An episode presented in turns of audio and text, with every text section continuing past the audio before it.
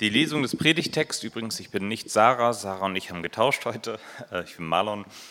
Ähm, Predigtext ist aus Galater 5 und aus Epheser 4. Der Geist Gottes lässt alle Frucht eine Fülle von Gutem wachsen, nämlich Liebe, Freude und Frieden, Geduld, Freundlichkeit und Güte, Treue, Bescheidenheit und Selbstbeherrschung. Darum legt alle Falschheit ab und haltet euch an die Wahrheit, wenn ihr miteinander redet.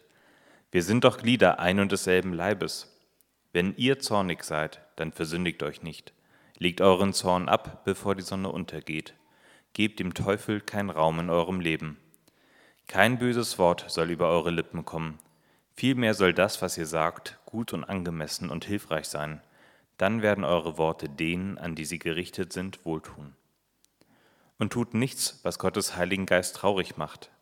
Denn der Heilige Geist ist das Siegel, das Gott euch im Hinblick auf den Tag der Erlösung aufgedrückt hat, um damit zu bestätigen, dass ihr sein Eigentum geworden seid. Bitterkeit, Aufbrausen, Zorn, wütendes Geschrei und verleumderisches Reden haben bei euch nichts verloren, genauso wenig wie irgendeine andere Form von Bosheit. Geht vielmehr freundlich miteinander um, seid mitfühlend und vergebt einander, so wie auch Gott euch durch Christus vergeben hat. Ich muss noch eine kleine Vorbemerkung machen. Es ist total schön, wieder hier zu sein. Ich bin ja krankheitsbedingt jetzt doch einige Wochen ausgefallen. Ich habe eine relativ komplizierte und schmerzhafte Zahngeschichte hinter mir, ähm, großteils hinter mir. Und es ist total schön, äh, jetzt wieder hier zu sein und mit euch Gottesdienst zu feiern. Und jetzt bete ich mal zum Beginn der Predigt. Himmlischer Vater, vielen Dank für diesen Morgen. Danke für die Kinder. Es, ist, äh, es tut einfach so unglaublich gut, mir zumindest äh, diese Lebensfreude zu sehen, diese Begeisterung, die ganzen Emotionen und Gefühle, die auch da sind. Einfach so das, das pralle Leben, was Kinder so mit sich bringen. Das ist super schön. Danke, dass wir das auch genießen konnten, dass wir sie segnen konnten. Und danke, dass wir uns jetzt auch ein Stück damit beschäftigen können, wie wir vielleicht ihnen äh, gegenübertreten, wie wir uns auch gegenseitig gegenübertreten und äh, was so dein, dein Wunsch für uns ist und ähm, wo du uns auch hinlieben willst, sozusagen. Amen. Ja, als Joe mir am Freitag Nachmittag äh, Bescheid gesagt hat, dass er kurzfristig krank geworden ist und dass ich ihm jetzt mal den Gefallen erwidern darf, den er mir schon so oft in den letzten Jahren äh, äh, getan hat, dass also ich kurzfristig mal einspringen darf für ihn an äh, diesem Sonntag mit einer Predigt. Da musste ich ehrlich gesagt äh, sehr kurz nur überlegen, welchen Text und welche Predigt ich gerne heute äh, sozusagen aus dem Archiv holen will. Das ist ein Text und das ist eine Predigt, die ich vor ein paar Jahren schon mal hier gehalten habe. Ich habe auch schon mal eine Hochzeitspredigt grob über dieses Thema gemacht. Aber es ist eben auch ein Thema, das mich immer wieder aufs Neue fasziniert und äh, beschäftigt, weil es eins meiner persönlichen Dauerthemen ist. Und zwar nenne ich das äh, oder nenne ich dieses Konzept liebevolle Ehrlichkeit. Es gibt ehrlich gesagt kaum etwas, was ich schwieriger finde. Es gibt kaum etwas, was ich mehr lernen will gerne in meiner Beziehung, in meinen Freundschaften, in meinen Arbeitsverhältnissen und wie ich seit ein, zwei Jahren jetzt auch weiß, in meiner Kindererziehung als liebevolle Ehrlichkeit. Ja, wie wir gleich sehen werden, werden in diesen Texten hier zwei Dinge zusammengehalten, die ich ehrlich gesagt oft nicht zusammenhalte, nämlich liebevoll zu sein und dabei aber ehrlich zu bleiben oder ehrlich zu sein und dabei aber liebevoll zu bleiben. Und ähm, wenn ich so in mein Umfeld schaue, habe ich den Eindruck, dass tatsächlich an der Stelle viele Schwierigkeiten entstehen in Freundschaften, in Beziehungen, in der Kindererziehung. Es kommt meistens daher, dass wir sozusagen nur das eine machen ohne das andere. Und deswegen habe ich Lust, heute Morgen mit euch ähm, da einzutauchen.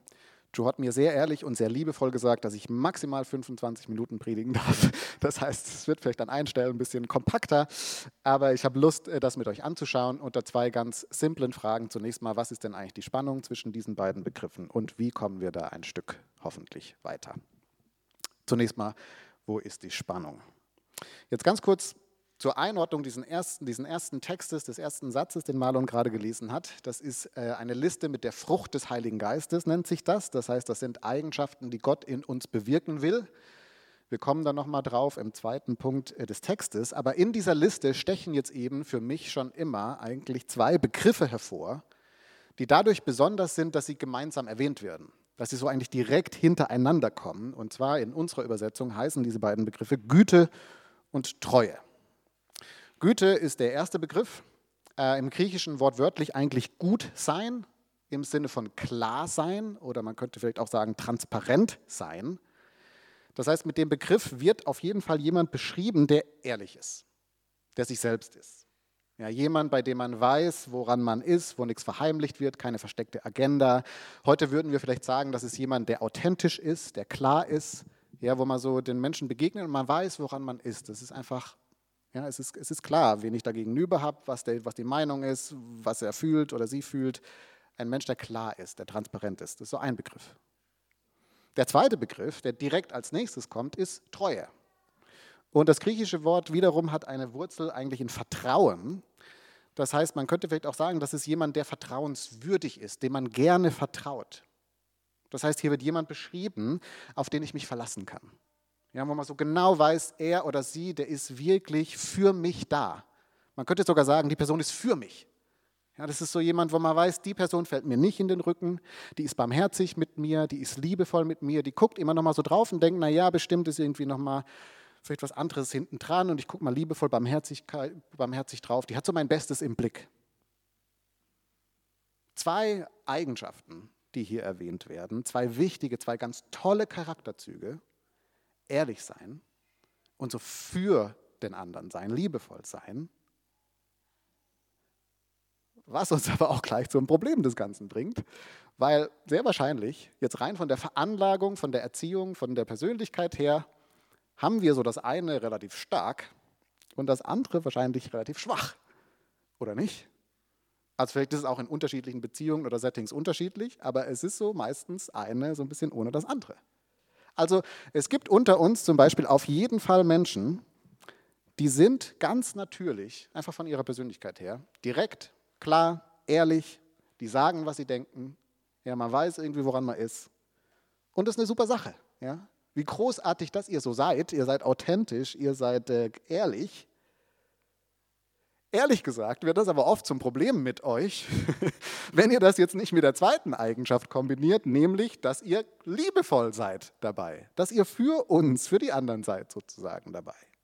Denn wenn ihr das nicht macht, dann seid ihr einfach Menschen, die immer sagen, was sie denken. Ob das passt oder nicht, ob das verletzend ist oder nicht. Und ehrlich gesagt, das wird mit euch dann ganz schön schnell, ganz schön schwierig. Ja. Also so jemand als Partner haben zum Beispiel, das ist nicht einfach.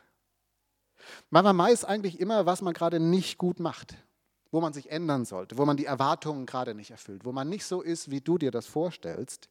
Das ist ehrlich, ja, aber das löst oft so einen Druck in der Beziehung aus. Man muss eigentlich immer gucken, dass man den Partner irgendwie jetzt so, äh, dass man die Erwartungen erfüllt.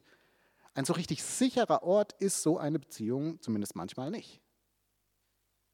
So jemand als Chef zu haben übrigens, auch nicht so geil.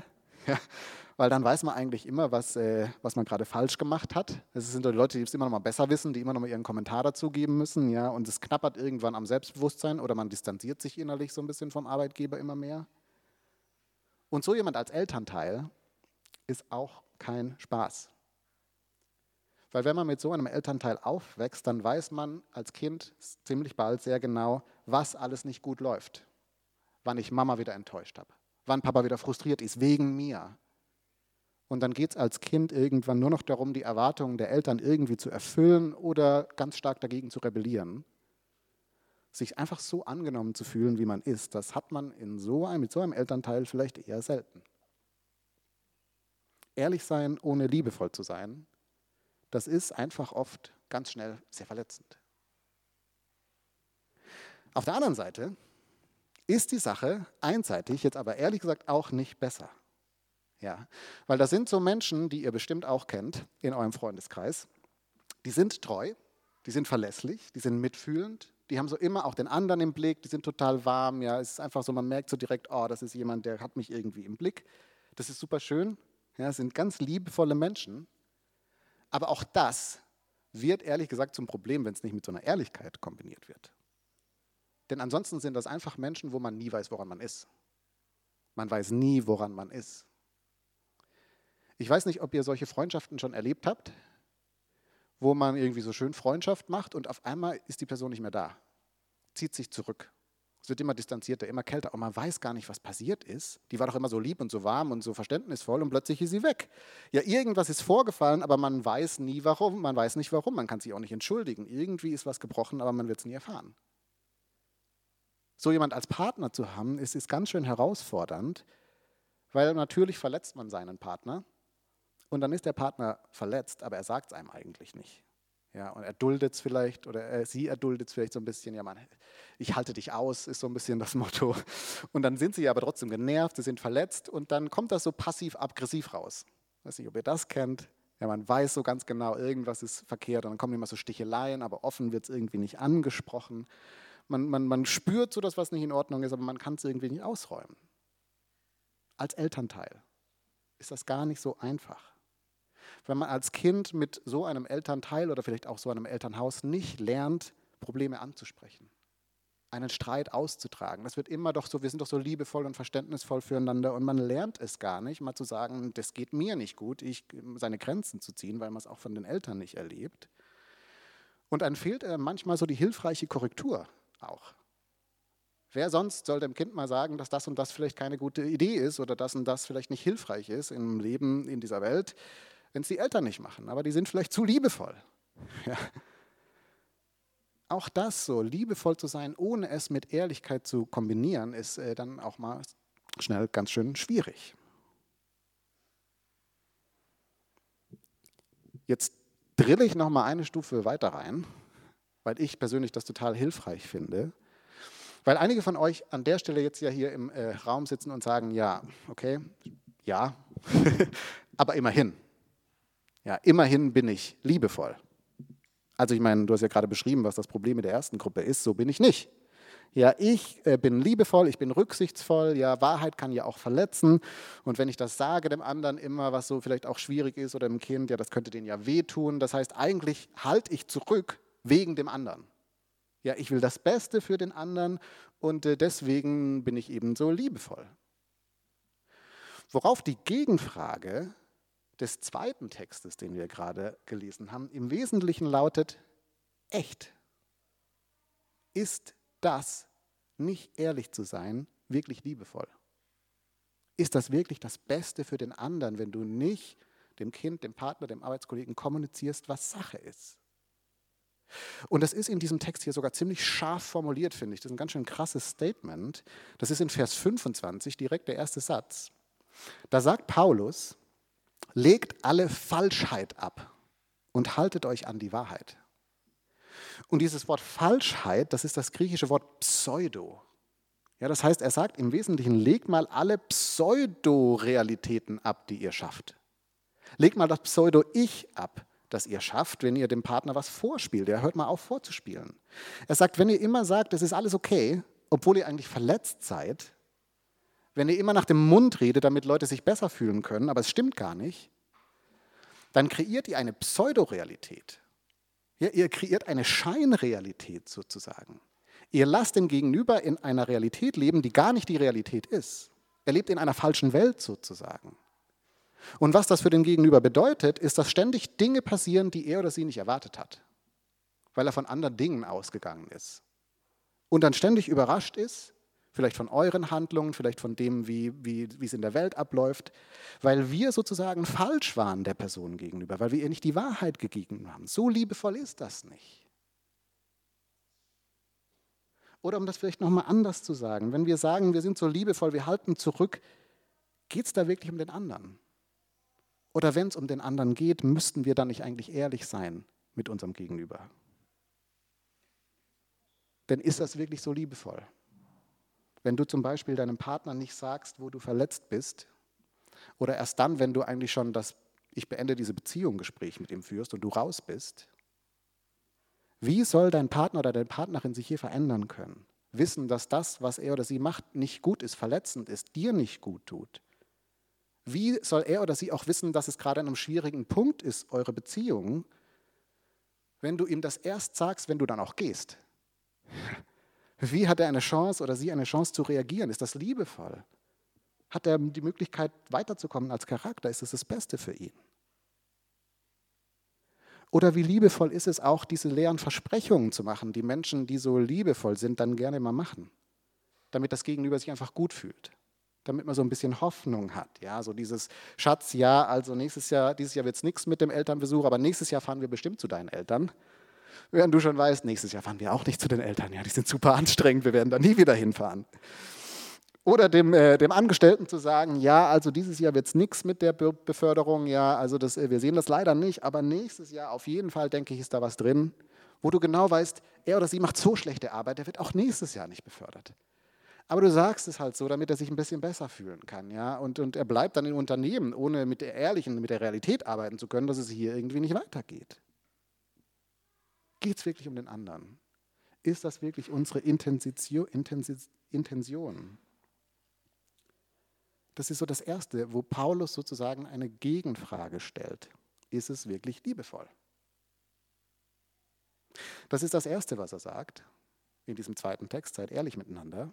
Sagt, was Sache ist. Seid transparent. Sprecht Dinge an.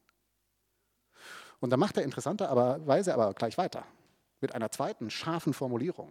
Vers 29 heißt es, kein böses Wort soll über eure Lippen kommen, vielmehr soll das, was ihr sagt, gut, angemessen und hilfreich sein. Und dieses Wort böse, das könnte man auch übersetzen mit zerstörerisch oder in manchen Kontexten hat es sogar die Konnotation von verrottend. Ja, da verrottet etwas. Da ist etwas so kaputt, dass es dann anfängt zu faulen innerlich. Es macht so richtig kaputt. Wodurch der, der, der Gedankengang des Textes dann ist, dass Paulus sagt, ja, seid ehrlich, ja, seid transparent miteinander, sprecht Dinge an, seid dabei aber vorsichtig. Weil was ehrliche Worte natürlich machen können, ist tatsächlich, die können sehr zerstörerisch sein. Mit dem, was ihr so von euch gibt, können Leute so innerlich verletzt werden, dass sie innerlich verrotten sozusagen. Andererseits, ehrlich sein ist gut, aber es ist eben noch lange nicht liebevoll unbedingt. Und das bringt uns jetzt eben auf die andere Seite, ja, zum anderen Schlag Mensch sozusagen. Die sagen, ja, Alex, deswegen bin ich ehrlich was du gerade beschrieben hast. Ja, ich bin ich selbst. Die Leute wissen, woran sie sind und das ist doch auch das Beste für die. Wenn ich die Dinge anspreche, dann können die sich doch auch verändern und dann geht es uns besser und dann ist hier eine Klarheit. Worauf die Gegenfrage eben jetzt hier im zweiten Teil dieses Textes ist, echt? Geht es dir darum? Ja. Ist das wirklich das Beste für den anderen, wenn du einfach immer sagst, was Sache ist? Wenn du so ganz authentisch raushaust, dass das Gespräch dich gerade langweilt. Die letzten Gespräche in dieser Freundschaft haben dich auch schon gelangweilt. Du kriegst einfach hier nichts raus gerade. Ich denke, wir müssen uns eine Weile mal nicht sehen, bis du wieder was zu erzählen hast. Geht es da wirklich um den anderen? Geht es wirklich um den anderen, wenn wir unseren Angestellten so mal wieder die Liste runterrattern, was er, was er oder sie alles falsch gemacht hat, welche Probleme für die Firma entstehen, weil er oder sie sein Leben gerade nicht auf die Kette kriegt? Geht es da wirklich um den anderen? Ist das wirklich unsere Intention? Lass uns an der Stelle mal ehrlich sein, sozusagen, über unsere Motivation. Wenn wir mal wieder an unserem Partner rumkritisieren, vielleicht an allem, was uns nicht passt an den Partnern, geht es da wirklich um den anderen? Oder geht es nicht vielleicht darum, dass ich mit einer Situation nicht klarkomme? Dass ich vielleicht nicht glücklich bin? Aber das Fass will ich gerne nicht aufmachen und deswegen kritisiere ich lieber weiter an dir rum, ja, an deinen Probleme, weil das ist ein Stück weit einfacher. Haben wir in unserem Verhalten jeweils tatsächlich das Beste im Blick? Das ist so ein bisschen die Frage, die Paulus hier aufmacht. Und das sind jetzt natürlich schwere Kaliber. Aber um es vielleicht nochmal positiv zu formulieren, was die Vision so ist und eine Vision, die ehrlich gesagt so sehr mit mir wo ich so denke, ja, genau so möchte ich tatsächlich sein und ich bin so weit weg davon, ist ein Mensch zu sein, der tatsächlich sich selbst ist, in jeder Situation und jedem gegenüber. Und der oder die gleichzeitig doch den anderen im Blick hat. Nicht einfach alles sagt, sondern dann doch irgendwie das sagt und es auch auf eine Art und Weise sagt, die für den anderen hilfreich ist, die trotzdem ein Stück weit den anderen und sein Bestes im Blick hat. Was für eine tolle Vision, finde ich. So schön. Ich möchte gerne so werden.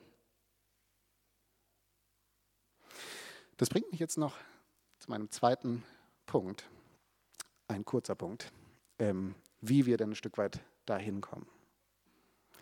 Denn an der Stelle müssen wir jetzt, glaube ich, sozusagen nochmal einen Schritt zurück machen und uns diesen ersten Text nochmal ein bisschen genauer anschauen. Weil das Schöne an diesem Text ist ja nicht, dass Paulus sagt, hier ist die Liste von allen Eigenschaften, die ihr bitte endlich mal lernen sollt. Ja, strengt euch mal an, werdet endlich mal so.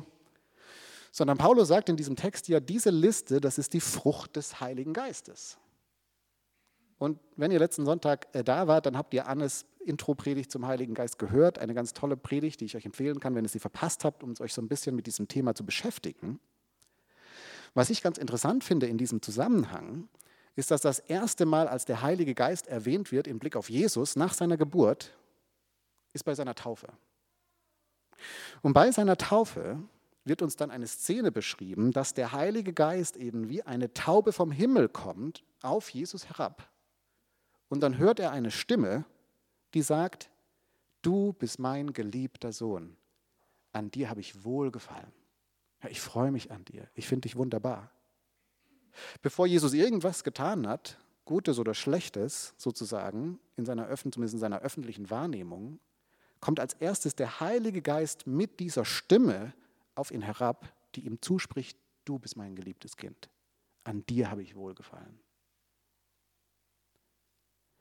Anders gesagt, allein an der Szene der ersten Begegnung sozusagen von Jesus mit dem Heiligen Geist sieht man, dass das Entscheidende, was der Heilige Geist tun möchte, ist uns genauso das immer wieder zuzusprechen, uns daran zu erinnern, uns das spüren zu lassen, das so zur Grundlage unseres Lebens zu machen. Diese Sätze, du bist mein geliebtes Kind und ich freue mich an dir, ich habe Wohlgefallen an dir. Das ist so die Grundlage, die er uns geben möchte.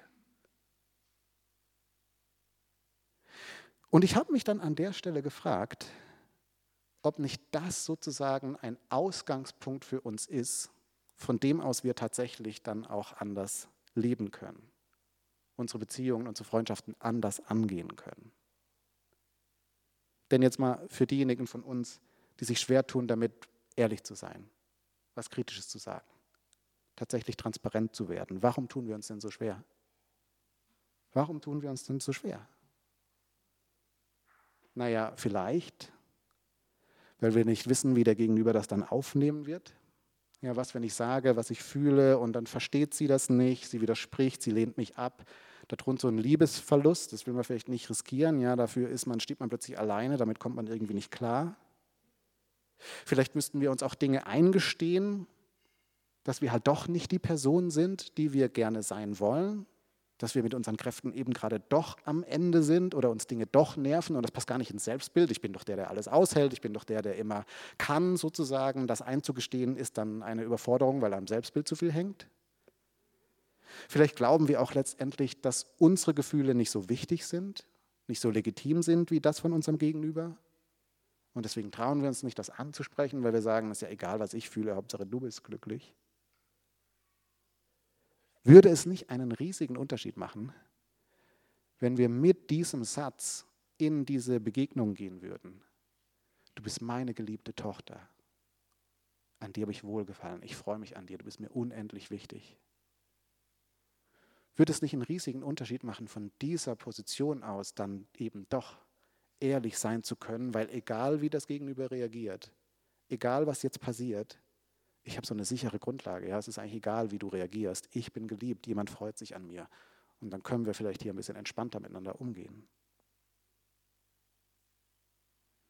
Oder auf der anderen Seite, diejenigen von uns, die immer ehrlich sein müssen, die immer alles sagen müssen, was sie denken, warum müssen wir das denn?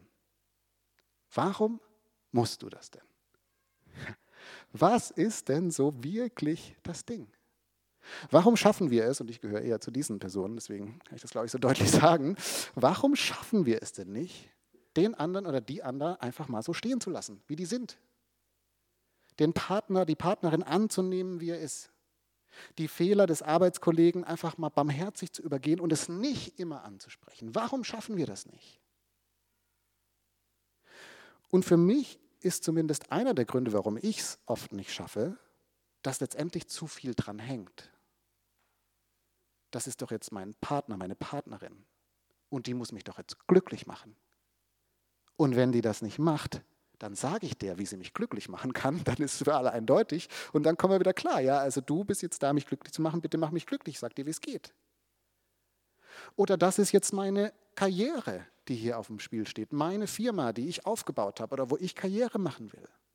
Und wenn da was schief geht, dann gefährdet das mein ganzes Projekt. Also muss ich hier nochmal sagen, wo es jetzt lang geht, damit du das dann machst, damit das für mich wieder weitergeht sozusagen. Es hängt für mich oft zumindest einfach ganz viel dran und es kommt so ein Kontrolltrieb mit rein und so ein Zwang, jetzt das irgendwie so zu machen, dass es für mich wieder passt.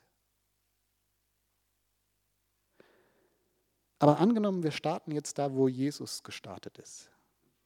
Mit diesem Du bist mein geliebtes Kind, ich freue mich an dir. Heißt das nicht, dass wir dann alles, was wir sonst so im Leben haben, so ein bisschen entspannter anschauen können? Weil da eigentlich sich eine Welt auftut, die uns Erfüllung geben kann. Mehr als es der Partner je kann, mehr als es der Job je geben kann. Dass da eine Ruhe in unser Herz eingeht reinkommen kann, die vielleicht damit leben kann, dass nicht alles so ist, wie ich mir es vorstelle. Wenn sozusagen das unser Startpunkt ist, wir von da aus bauen. Ich glaube, das Beste für uns selbst und für die Menschen um uns herum ist, dass wir uns genau dieser Liebe Gottes immer wieder öffnen. Vielleicht gerade heute Morgen. Vielleicht gerade mit so einem Gebet, das wir sprechen können.